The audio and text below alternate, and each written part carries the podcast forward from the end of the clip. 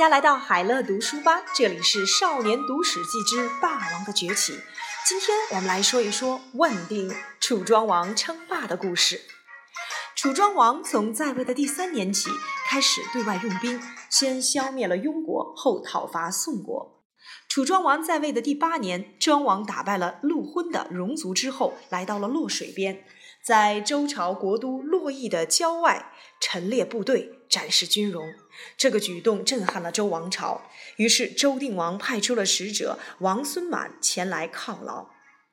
楚庄王向王孙满询问了九鼎的大小和轻重。九鼎是天子权力的象征，楚庄王问鼎用意很明显，想借此表明自己对权力的欲望，大有取代周王室的意思。王孙满回答。重要的是政治上的操守，不是九鼎的轻重和大小。楚庄王不满地说：“你不要仗着九朝有九鼎才说这种话。我告诉你，楚国只要把脊上的钩尖折下来，就能铸成九鼎。”这话口气不小，一个来自南方的诸侯竟敢用如此蛮横的语气跟天子的使者说话，他是哪里来的底气？然而，更令人感到诧异的是，这个逼近周王室、让周天子倍感威胁的楚庄王，在几年前还被臣子认为是个昏庸的国君呢？是什么促成了楚庄王的改变呢？一鸣惊人。楚成王过世后，穆王继位。楚穆王在位十二年，又将王位传给了楚庄王。楚庄王即位后，三年里什么国家政事都不管，每天只是饮酒作乐。还下令，谁要是敢劝谏，谁就是找死，一律杀无赦。臣子武举偏偏不怕死，决定进宫劝谏，但他用的方法很委婉。当时楚庄王左搂美女，右抱姬妾，正坐在钟鼓乐队之间。武举说：“臣想出个谜语给大王猜一猜。山丘上有只鸟，三年不飞也不叫，请问这是什么鸟？”楚庄王听出这话别有所指，便回答：“这只鸟三年不飞，一飞就要冲上云霄；三年不叫，一叫就要让人吃惊。”武举退下吧，我知道你的意思了。几个月后，楚国大夫苏从也来劝谏。楚庄王问他：“难道你没有听到我下达的命令吗？”苏从说：“要是付出生命能够让主上清醒，我死也瞑目。”就是从这时候起，楚庄王像变了个人似的，停止所有的享乐，开始认真治理国家。他杀了几百个小人，另外任用了几百个贤良之臣，并把政事托付给武举和苏从。楚庄王有南方人的桀骜不驯，但并非冥顽不灵，只要道理说得深入明白，他都听得进去。从葬马这件事就可以证明楚庄王是个知错能改的国君。彼时，楚庄王有一匹非常心爱的马，他身上穿着锦绣的衣服，被养在豪华的屋子里，睡的只是少了帷帐的床，吃的是腌制过的枣肉。最后，这匹马因为肥胖病而死掉了。庄王叫臣子们为这匹马办理丧事，而且要按照大夫的葬礼来安葬。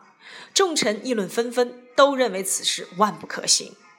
楚庄王下令：有谁敢为马的事情劝谏，我就赐他死罪。楚庄王身边有个专门说唱逗笑的弄臣，名叫幽梦。他听说这件事情之后，便跑进了宫里，仰天大哭。楚庄王惊讶地问他为什么哭呢？幽梦说。堂堂楚国有什么事情办不到？大王这么爱这匹马，如今以大夫之礼来安葬，实在是太对不起这匹马了。恳请主上以国君之礼来安葬他。怎么做？我恳请大王用雕刻的美玉来做棺，用带有纹饰的新木来做椁，用枫木等贵重的木材来做棺椁外的叠木，派士兵挖掘墓穴。派老人和小孩背土筑坟，让齐国和赵国在送葬队伍的前面陪祭，让韩国和魏国在后头做护卫，还要盖一座庙来祭祀这匹马，让他享有猪牛羊的太牢祭品，并获得一个万户的诚意的供奉。当诸侯们听到这件事，一定都会了解大王您是把人看得如此低贱，而把马看得如此之尊贵。楚庄王听完了幽梦的话，心里完全明白了，便说：“想不到我犯了这么大的过错，现在该怎么办？”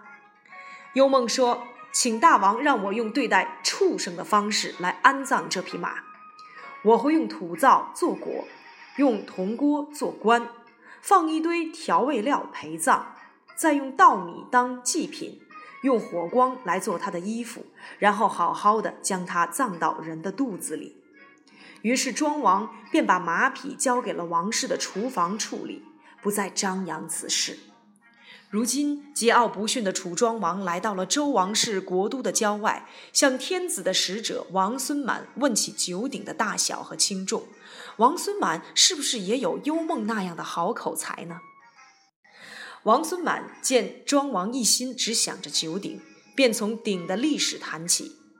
从前虞舜和夏朝兴盛的时候，远方国家都来归附，九州的牧首贡献金属铸成了鼎，他们在鼎上刻的图像包罗万象，让人民借此知道了鬼神的情形。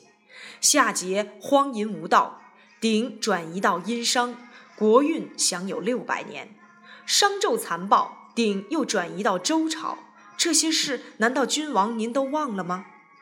楚庄王仔细听着，王孙满接着谈起九鼎和政治的关系。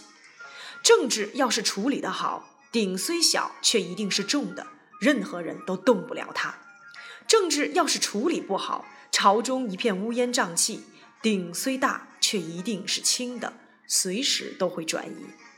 楚楚庄王听出了这番话的含义，王孙满又进一步分析九鼎对周朝的意义。从前，周成王把九鼎安置在贾汝这个地方，占卜得知九鼎将传世三十代，国运会有七百年。周王朝如今衰退了，但上天所赋予的天命仍未改变，鼎的轻重实在是不好过问呐。王孙满把话讲得相当坦白。庄王听完了这番话，便带部队回楚国了。楚庄王回到了楚国后，并没有停止他的霸业。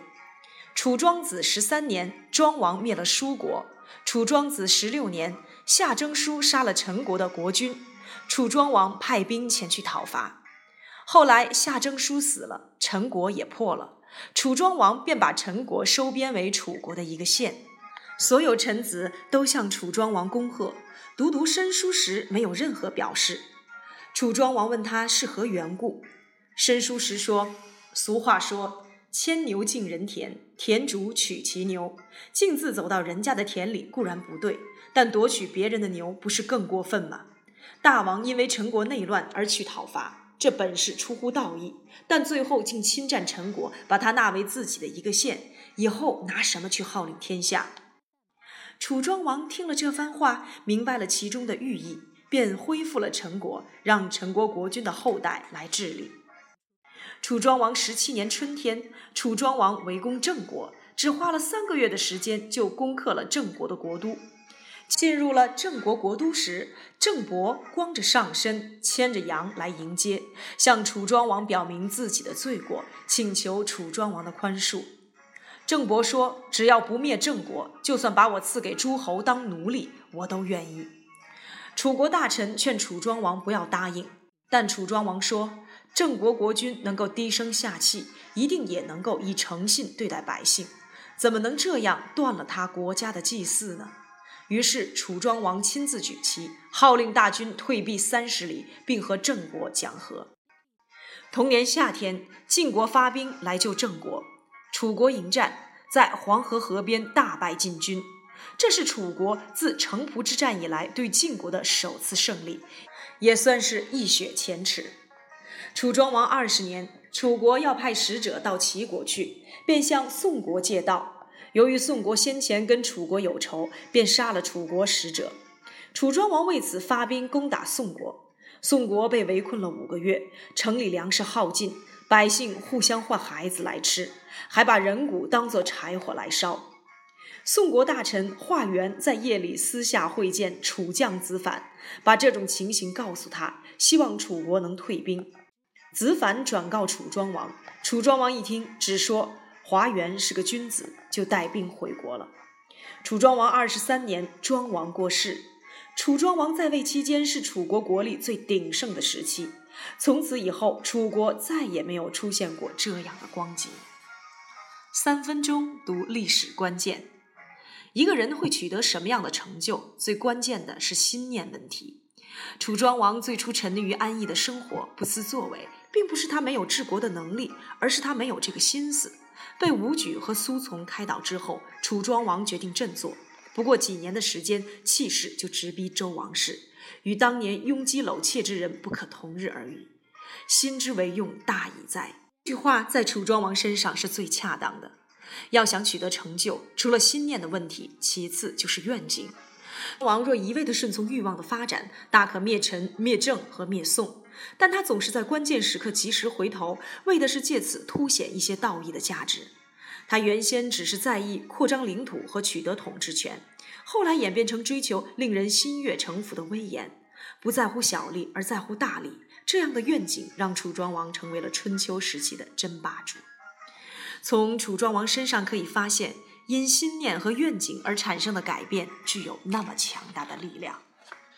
词语收藏夹，一鸣惊人，异同于一飞冲天。比喻平常默默无闻，一旦有所施展，成就便令人刮目相看。二问鼎中原，比喻有心角逐或追求功名地位。肉袒牵羊，是指光着上身，手里牵着羊，比喻请罪降服。袒裸露的含义，点出郑伯向楚庄王请罪的故事。好了，今天楚庄王的故事我们就先讲到这里。下一节我们讲解伍子胥和吴王的故事。